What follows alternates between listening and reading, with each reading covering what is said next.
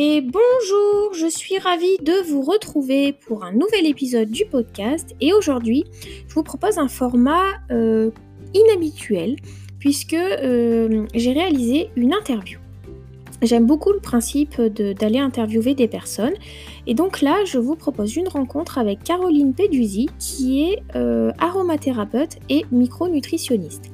Alors dans cet épisode, euh, on va parler d'aromathérapie. Donc euh, l'aromathérapie, c'est l'utilisation des huiles essentielles et on, va en parler principalement pour les enfants, puisque le mercredi, c'est l'épisode consacré à ma vie de maman. donc j'avais envie de lui poser des questions sur l'utilisation des, des, huiles essentielles pour les enfants. qu'est-ce qu'on peut faire, qu'est-ce qu'on peut ne pas faire, quels sont ses conseils, etc. Voilà. Donc je vous euh, propose d'écouter euh, l'épisode et je vous retrouve à la fin. Bonjour Caroline. Bonjour Alexandra. Est-ce que tu peux te présenter s'il te plaît? Je m'appelle Caroline, je suis euh, au départ j'étais pharmacien dans les hôpitaux et j'ai complété ma formation pour pouvoir travailler avec les huiles essentielles et l'alimentation santé. D'accord. Et donc aujourd'hui, euh, tu es donc euh, aromathérapeute et micronutritionniste à Clermont-Ferrand. C'est ça. Euh, et aujourd'hui, en fait, j'avais envie qu'on parle ensemble des huiles essentielles pour les enfants. On voit beaucoup de choses et il y a de tout et je trouve que c'est difficile de faire le tri. Alors, est-ce que tu peux nous guider un petit peu comment est-ce qu'on peut utiliser les huiles essentielles pour les enfants? On peut utiliser les huiles essentielles euh, pour les enfants, mais avec une grande prudence, effectivement. Euh, on peut commencer à les utiliser même chez le tout petit en diluant beaucoup. Euh, ça peut répondre à, beaucoup de problématiques qu'on rencontre avec les tout petits, les colites du nourrisson, les maux d'oreille, les petits rhumes, les choses comme ça. Mais effectivement, ça doit être utilisé en toute connaissance de cause.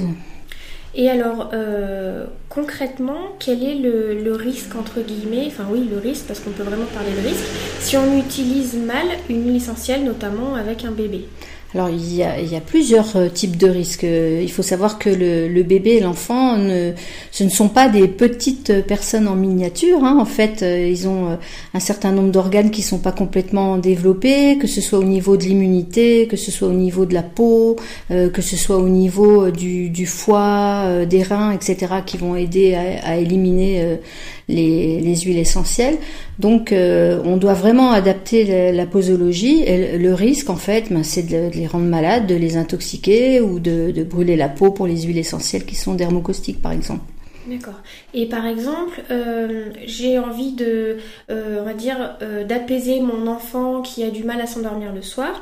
Est-ce que je peux diffuser une huile essentielle dans sa chambre ou pas? Alors on peut diffuser des huiles essentielles, pas toutes les huiles essentielles, parce qu'il y a certaines huiles essentielles qu'on ne doit pas du tout utiliser chez l'enfant. Et puis il faut savoir, par exemple, la diffusion ne se fera jamais quand l'enfant est dans la pièce. Ça va se faire une heure avant et sans la présence de l'enfant, bien sûr. Et du coup, euh, dans ce cas-là, qu'est-ce que tu peux conseiller comme huile essentielle? Alors pour un, bah, ça, ça va dépendre de l'âge aussi. Euh, si c'est un, tout petit petit, de toute façon on va essayer de ne pas les utiliser avant trois mois hein, minimum. ensuite la diffusion, ça va être les huiles essentielles qui sont vraiment inoffensives pour les enfants. On va pouvoir utiliser de la lavande par exemple. D'accord. Euh, si tu devais euh, conseiller, euh, enfin plutôt comment, enfin quel mot entre guillemets peut peut soigner, peuvent soigner les huiles essentielles le plus couramment quand on a quand on a envie d'utiliser des moyens naturels pour ses enfants?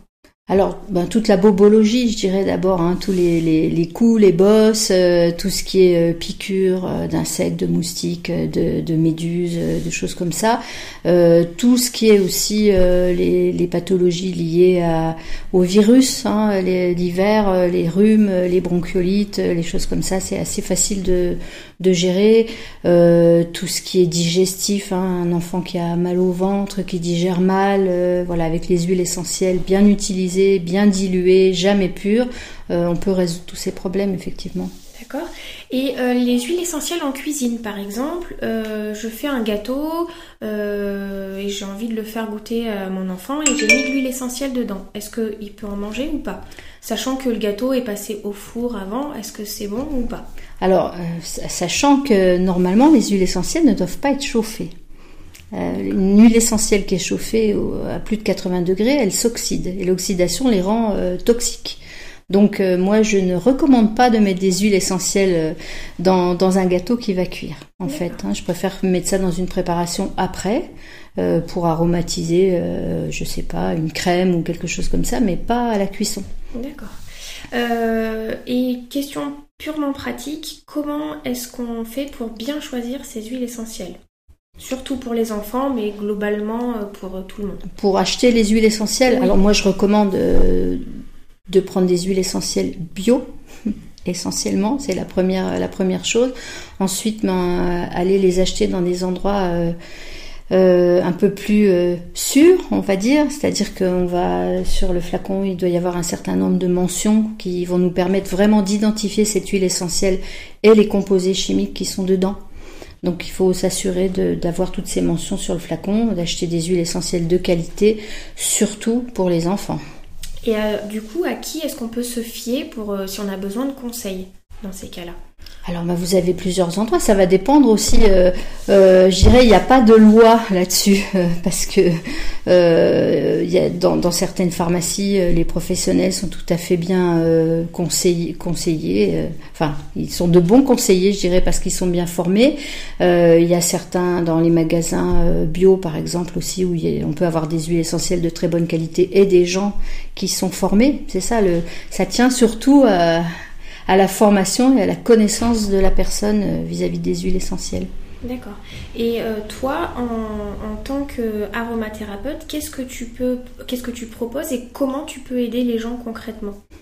Alors moi, je, propose d'abord, je peux euh, donner des consultations, je peux accompagner les gens qui, qui ont envie vraiment de, d'avoir le conseil et d'avoir exactement ce qu'ils doivent prendre, le nombre de gouttes, dans quel support, sur quel support, etc. Ça, c'est une chose. Euh, et puis l'autre façon d'accompagner les gens, c'est de, de, faire des ateliers. Ce sont des espèces de des sortes de micro-formations sur deux ou trois heures sur euh, plusieurs thématiques. Et puis l'autre façon de, former les gens, c'est quand je forme aussi les professionnels de santé dans les, maisons de retraite ou dans les hôpitaux et les cliniques. D'accord.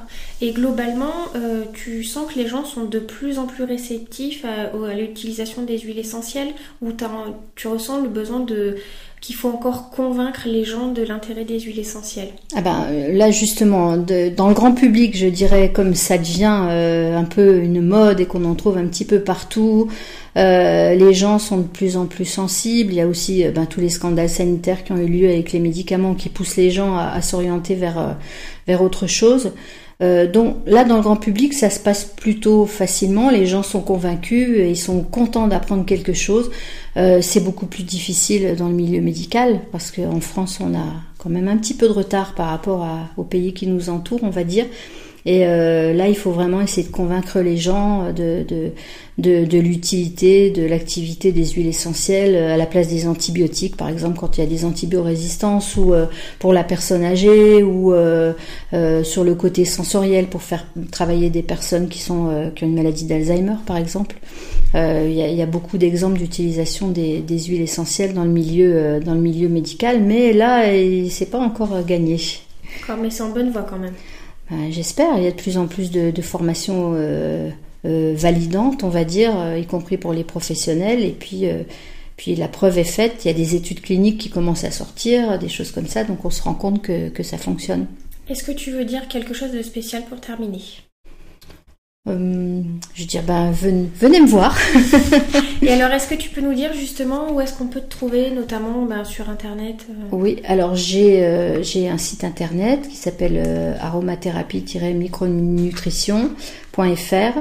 j'ai une page Facebook qui s'appelle Les Ateliers de Caroline aussi. D'accord, donc je mettrai tous, ces, tous ces éléments en note de l'épisode. Je te remercie beaucoup Caroline. Merci Alexandra.